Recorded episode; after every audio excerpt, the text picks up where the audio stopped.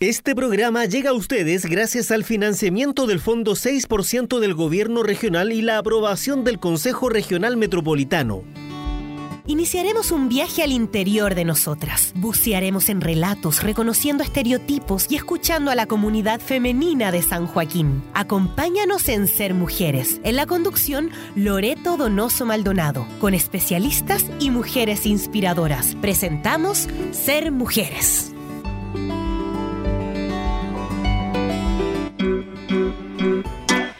Hola, muy buenas tardes. ¿Cómo están todos ustedes? Sean bienvenidos y bienvenidas. Hoy a Ser Mujeres estaremos hablando de Eso es para hombres, ese estereotipo de género que bueno, se genera en una opinión o prejuicio generalizado acerca de atributos o características que hombres y mujeres poseemos o debiésemos poseer o de las funciones sociales que ambos desempeñan o deberíamos desempeñar.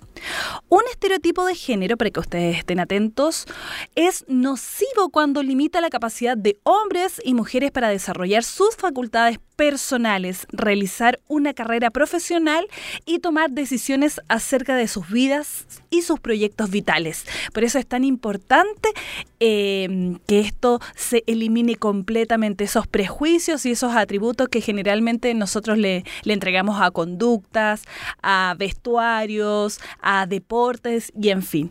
Eh, de eso vamos a estar hoy día hablando, pero antes vamos a hacer nuestra primera pausa musical y luego regresamos acá a Ser Mujeres.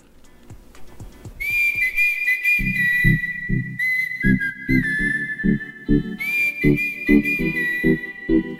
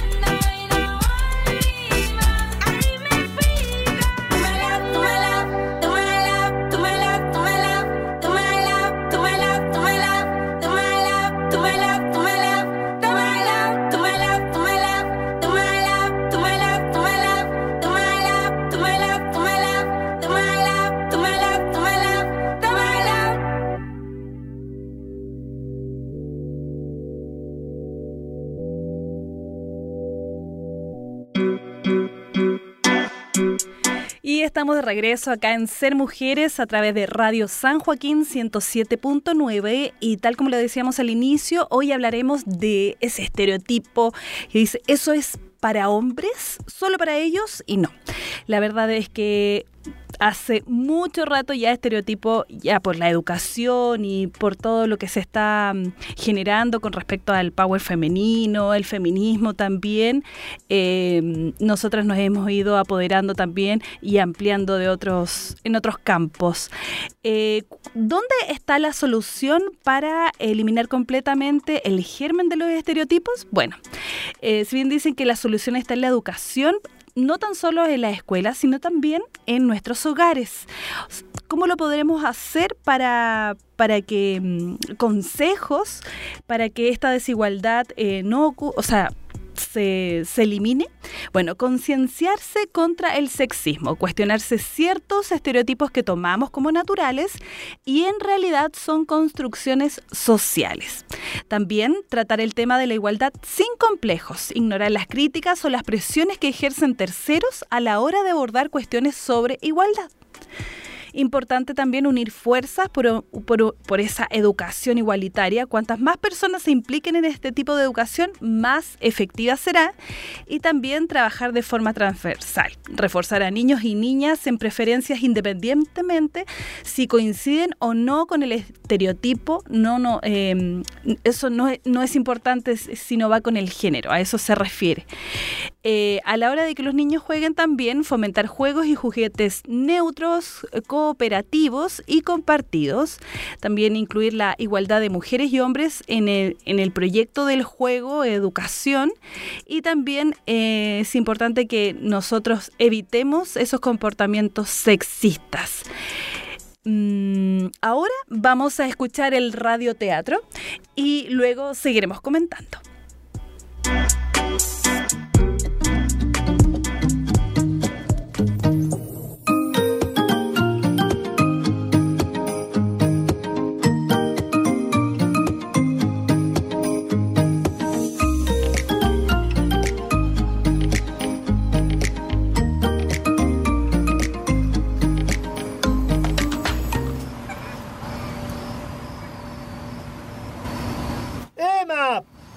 ¡Emma! Emma, ya pues, tenemos que irnos pronto a ballet, pues. Baje, pues, su hermana está lista. Emma, Emma, baja.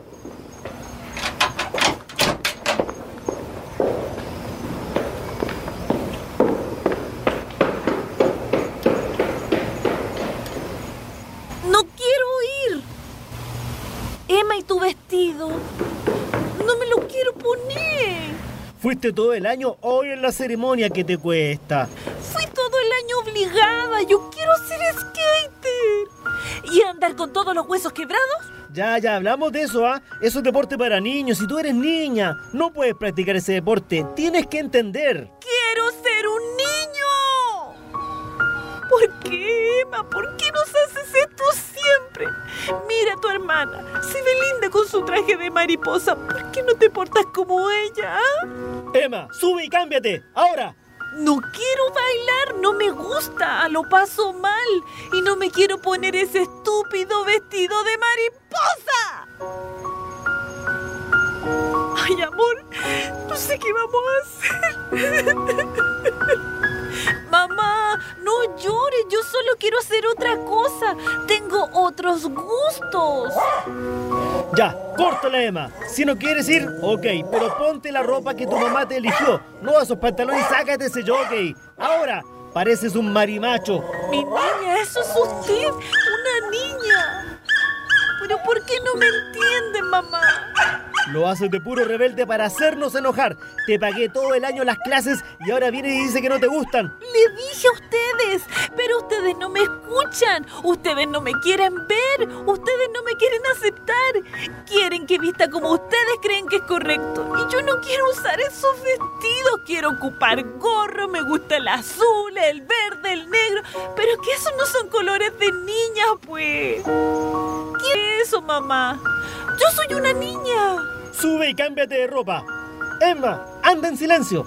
Pero papá... En silencio, dije. Sube y cámbiate de ropa. ¡Tido de mariposa! ¡En silencio, dije!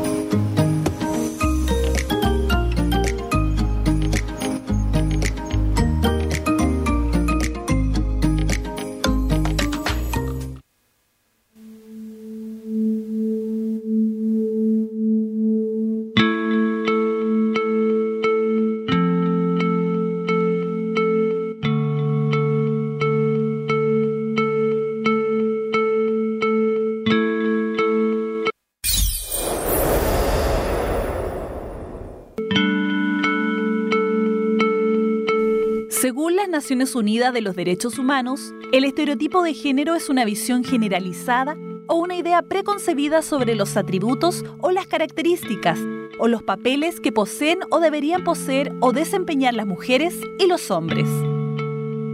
Un estereotipo de género es perjudicial cuando limita la capacidad de las mujeres y los hombres para desarrollar sus capacidades personales, seguir sus carreras profesionales y o tomar decisiones sobre sus vidas. Los estereotipos de género se refieren a la práctica de atribuir a un individuo, mujer u hombre, atributos, características o roles específicos por la sola razón de su pertenencia al grupo social de mujeres u hombres.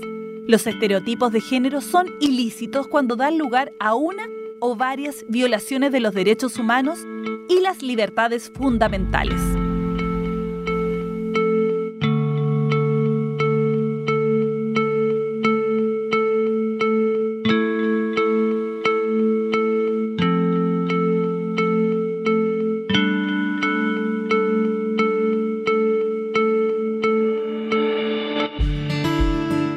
Campaña radial llega a ustedes gracias al financiamiento del Fondo 6% del Gobierno Regional y la aprobación del Consejo Regional Metropolitano.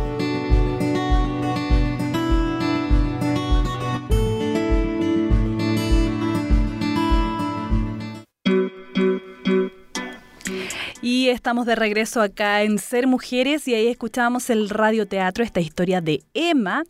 Y bueno, según la revista Healthy Children de España, el desarrollo de la identidad de género en los niños dice que son muchas las formas en las que los padres pueden fomentar un desarrollo de género saludable en ellos y es importante saber sobre la identidad de género y cómo se forma. ¿Cuál es la diferencia entre género y sexo? Para la mayoría de los niños, ser varón o mujer es algo que se siente muy natural. Cuando nace un bebé, se le asigna el género, masculino o femenino, de acuerdo con las características físicas. Esto se refiere al sexo o al género asignado del niño. Mientras tanto, la identidad de género se refiere al sentimiento interno que las personas tienen de quiénes son que surge de una interacción de los rasgos biológicos, las influencias del desarrollo y las condiciones del entorno. Puede ser masculino, femenino, algo en el medio, una combinación de ambas cosas o ninguna. El reconocimiento propio de la identidad de género se desarrolla con el tiempo de manera muy similar al desarrollo físico de un niño. En la mayoría de los niños, la identidad de género declarada coincide con su género asignado, sexo. No obstante, en algunos niños, la correspondencia entre el género asignado y la identidad de género no está tan clara. Ahora, ¿cómo se desarrolla la identidad de género en los niños? Pues bien, la identidad de género suele desarrollarse en etapas. Alrededor de los dos años, los niños toman conciencia de las diferencias físicas entre varones y mujeres. Antes de su tercer cumpleaños, la mayoría de los niños se pueden identificar como varones o mujeres con facilidad. A los cuatro años, la mayoría de los niños tienen un sentido estable de su identidad de género. Durante esa misma época de la vida, los niños aprenden conductas del rol de género, es decir, cosas que hacen los varones o cosas que hacen las mujeres. Sin embargo, las preferencias entre géneros cruzados y el juego son parte normal de la exploración y el desarrollo de género, independientemente de su futura identidad de género. Ahora, eh, lo que pueden hacer los padres, indica acá en esta revista, todos los niños necesitan la oportunidad de explorar distintos roles de género y distintos estilos de juego.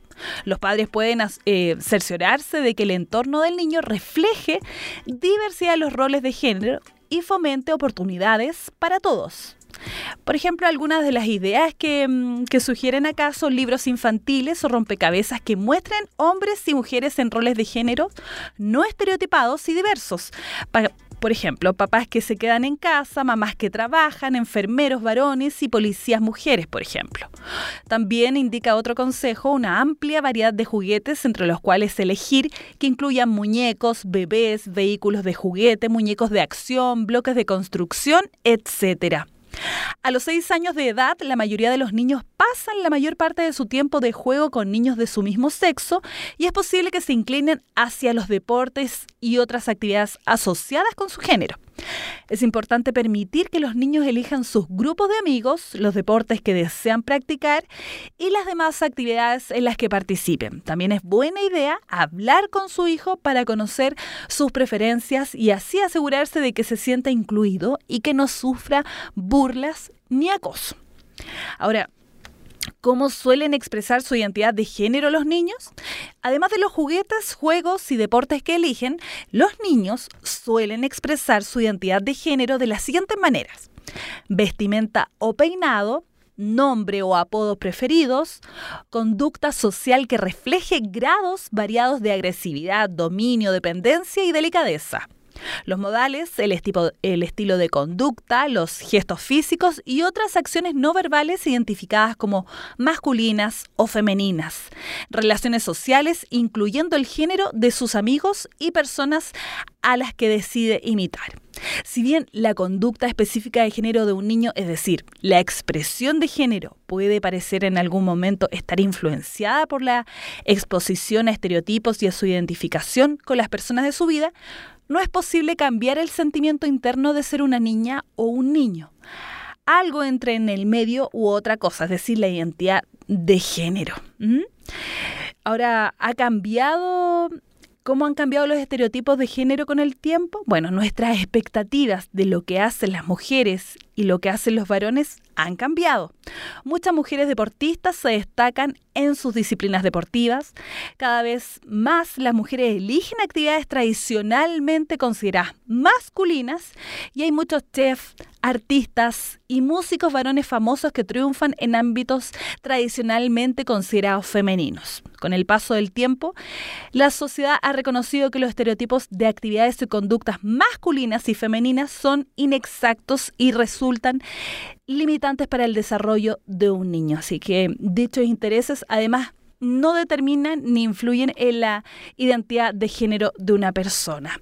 Vamos a escuchar a una, a una amiga de acá de mm, San Joaquín, que yo creo que es posible que muchos la conozcan y muchos la han visto competir.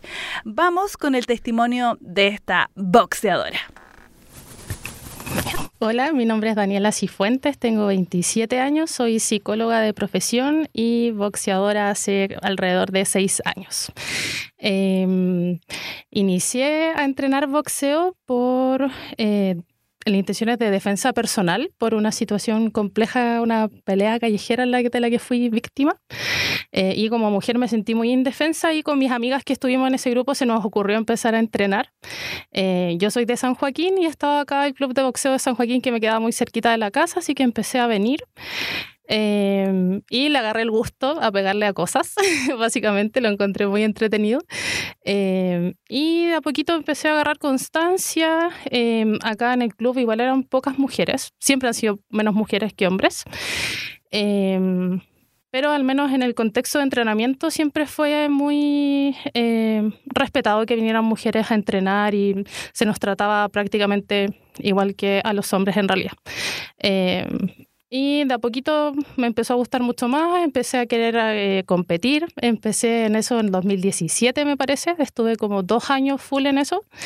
Em, y genial, igual fue un mundo bien nuevo. Eh, casi todos como de mi entorno lo encontraron medio extraño, era como novedoso, un deporte como eh, para hombres, entre comillas, más que nada. Y no me tenía mucha fe, en realidad, al principio. Como que la primera vez que competí me fueron a ver y fue así como, oye, así sabe lo que está haciendo, en el fondo. Em, Pero nada, en general es un deporte en el que cada vez yo he visto que hay más mujeres eh, que se están atreviendo y que tienen más espacios de entrenamiento, eh, donde es más normalizado que mujeres entrenemos y entrenamos a la par que los hombres en realidad. Así que ojalá que se sigan fomentando como ese tipo de, eh, de espacio y que las mujeres nos podamos apropiar de espacios que históricamente han sido más masculinos.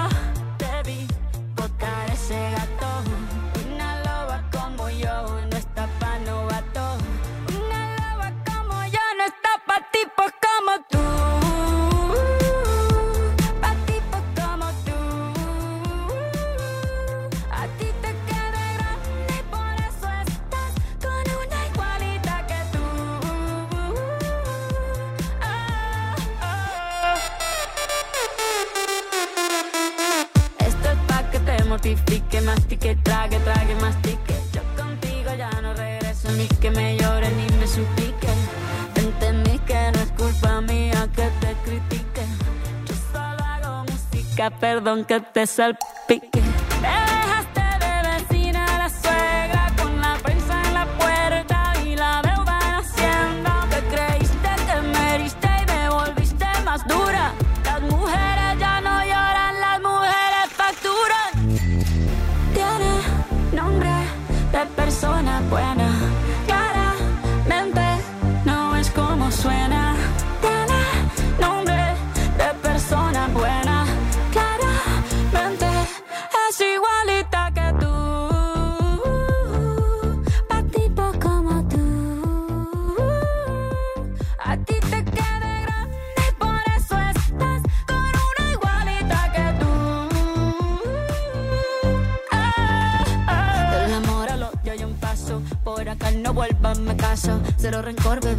Deseo que te vaya bien con mi supuesto reemplazo. No sé ni qué es lo que te pasó. Estás tan raro que ni te distingo. Yo valgo por dos de 22. Cambiaste un Ferrari por un Twingo. Cambiaste un Rolex por un Casio. Vas acelerado, dale despacio. Ah, mucho gimnasio. Pero trabaja el cerebro un poquito también. Fotos por donde me ven. Aquí me siento en rehén. Por mí todo bien. Yo te desocupo mañana y si quieres traértela a ella que venga también. Tiene nombre persona buena. Claramente no es como suena.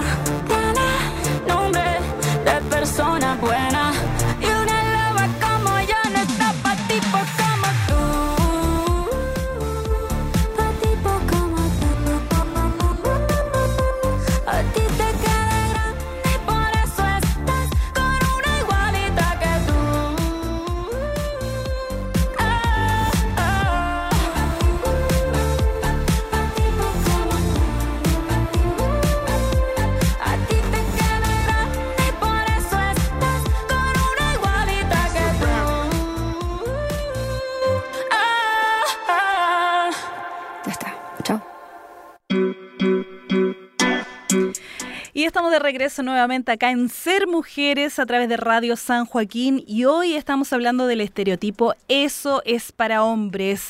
Escuchábamos el testimonio de Daniela Cifuentes, boxeadora y que amablemente nos compartió su experiencia. Es posible.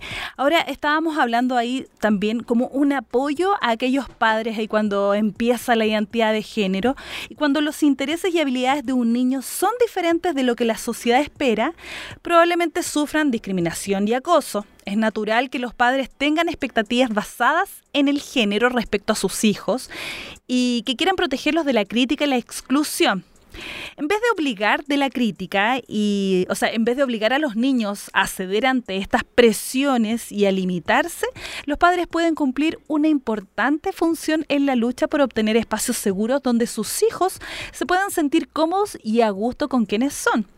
Si su hijo no se destaca en los deportes o incluso si muestra interés en ellos, por ejemplo, puede haber muchas otras opciones, oportunidades y ámbitos en los que puede prosperar, independientemente de la identidad de género. Cada niño, niña, tiene sus propias fortalezas y es probable que ellas no siempre coincidan con lo que la sociedad o con las suyas, pero de todos modos serán una fuente de éxito presente y futuro. Es importante recordar que el desarrollo del género es un proceso normal en todos los niños. Algunos niños, niñas exhibirán variaciones en forma similar a lo que ocurre en todas las áreas de la salud y la conducta de los seres humanos. No obstante, todos los niños, niñas necesitan apoyo, amor y cuidado de su familia, de la escuela y de la sociedad, ya que esto fomenta así un crecimiento y los convierte en adultos felices y saludables. Así es que es importante y que usted siempre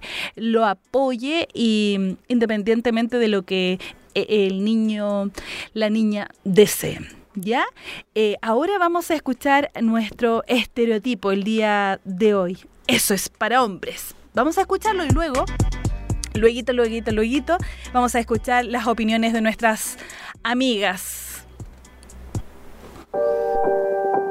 ¿Cuántas veces usted quiso saltar una reja, sentarse relajadamente, decir un garabato, martillar, estudiar mecánica automotriz y por diversas creencias culturales se opusieron imponiendo el discurso de que eso es actividad para los hombres?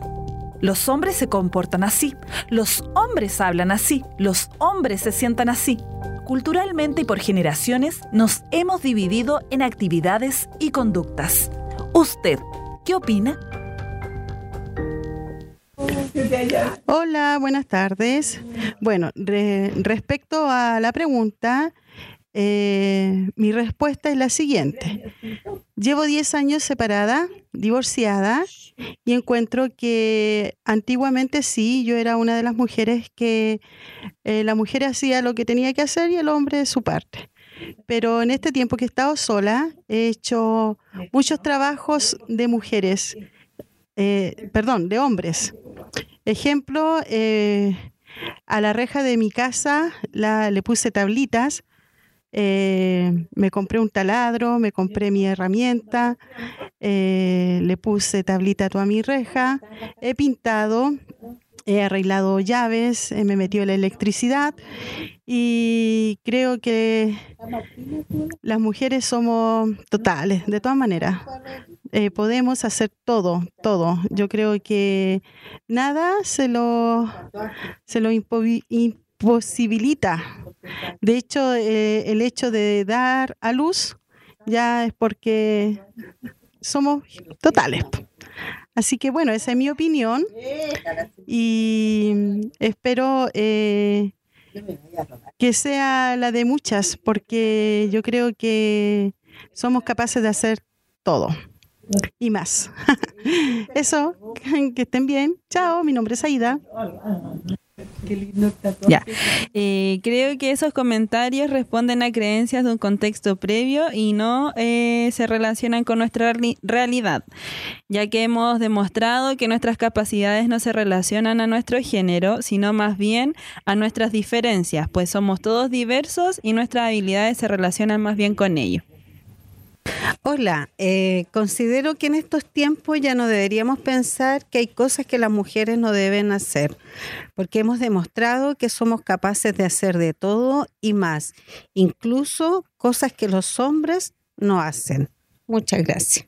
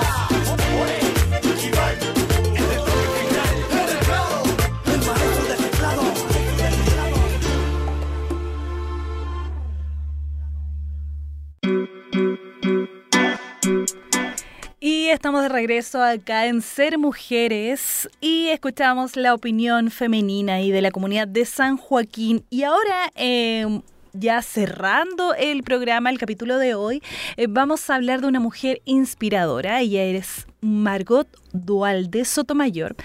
Tal como muchas niñas, Margot siempre tuvo el sueño de volar. Nació en Río Bueno, siendo la mayor de 12 hermanos de la familia Dualde Sotomayor. Su padre era un agricultor y su madre estaba dedicada al trabajo de la casa. Sus sueños eran enormes y su pasión infrenable. A los 16 años mintió para hacer el curso de piloto de aviación e ingresar al Club Aéreo de Chile. En Santiago. Y en 1938, cuando aún no cumplía los 18 años, se recibió de piloto civil, a pesar de que los instructores estaban reacios en primera instancia a aceptarla. Obtenidas sus alas, su objetivo era viajar a Europa y volvió a decir una mentira, señalando que iría a Canadá como instructora. Al estallar la Segunda Guerra Mundial, Margot se enlistó en las fuerzas de la Francia Libre al mando del general Charles en Inglaterra. De allí se incorporó en el cuerpo de transporte auxiliar aéreo, aportando a la causa de los aliados. Margot voló más de 100 tipos de aviones durante la guerra, pero nada de ello fue sencillo. Tuvo que aprender un idioma que no dominaba y volar en condiciones climáticas adversas, corriendo siempre el riesgo de ser atacada por los enemigos. Y lo peor de todo, lidiar con una cultura donde se imponía el machismo. Todo ello lo superó porque su pasión por el vuelo era más poderosa. Se casó en tres oportunidades y tuvo un hijo de su segundo matrimonio. A su vuelta a Chile voló en firmas privadas y posteriormente se empleó en el, la Fuerza Aérea de Chile como controladora aérea siendo la primera mujer en desempeñar este cargo en el país. Fue honrada por diferentes gobiernos por sus hazañas y su ejemplo y obtuvo la Legión de Honor de Francia por su actuación durante la guerra. Margot Dualde falleció en el año 2018 en Santiago. Importante, por ejemplo, hay algunos mm, comentarios que ella hizo por ejemplo, los hombres dijeron siempre que las mujeres no íbamos a ser capaces de volar esos aviones. Así ella recordó poco antes de morir, quien fue eh, la primera piloto de guerra de Chile, ahí que, tal como lo decíamos anteriormente, piloteó aviones junto a la Fuerza Aérea Británica. También en una de sus declaraciones con gran sonrisa y en la cadena de noticias AFP a pocos meses de fallecer, a sus 97 años en Santiago de Chile, dijo, y después tuvieron que agachar el moño nomás, porque en realidad volamos igual que ellos. Margot Dualde, piloto a los 18 años. Hay, mm, hay fotografías muy bonitas, ahí si tienen la oportunidad de visitar en algún momento el Museo Nacional Aeronáutico y el Espacio de Chile, ahí hay unas fotos de ellas eh, con diversos aviones. Entonces, el día de hoy, nuestra mujer inspiradora ha sido Margot Dualde, que murió el 5 de febrero del 2018 en Santiago de Chile a sus 97 años. Así es que mm, qué importante es que nosotros derribemos esos prejuicios, esos estereotipos y nos ampliemos y dejemos que las actividades y los deportes, los oficios, las profesiones, los colores, eh, no sean dueños de ningún sexo, sino que sea diverso, sea para todos. Y no prejuiciemos y no veamos de forma despectiva, ni tampoco digamos, oye, esa persona no podrá hacerlo. Yo creo que todos tenemos un potencial y con perseverancia, con esfuerzo, con trabajo, tal como lo decía Daniela Cifuentes, se puede lograr. Ella es una espléndida boxeadora que entrena permanentemente acá en la Casa de la Juventud y mm, y se destaca obviamente eh, el trabajo que ella realiza. Y así como, como también quisimos destacar a, Margot Dualde, la primera, eh, y que en ese tiempo, imagínense ustedes, 1900, en 1953, ahí cuando estaba los estereotipos, los prejuicios, la crítica, donde la mujer no tenía mucha voz, ella pudo lograrlo, imagínense nosotras ahora, 2023, eh, de más que sí.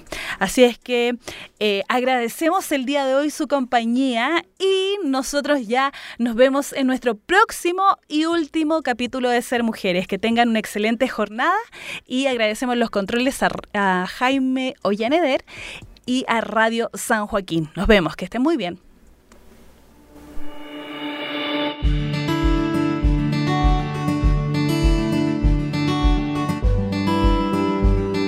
Llegamos al final de este viaje. Les esperamos en una próxima oportunidad. Gracias por su sintonía.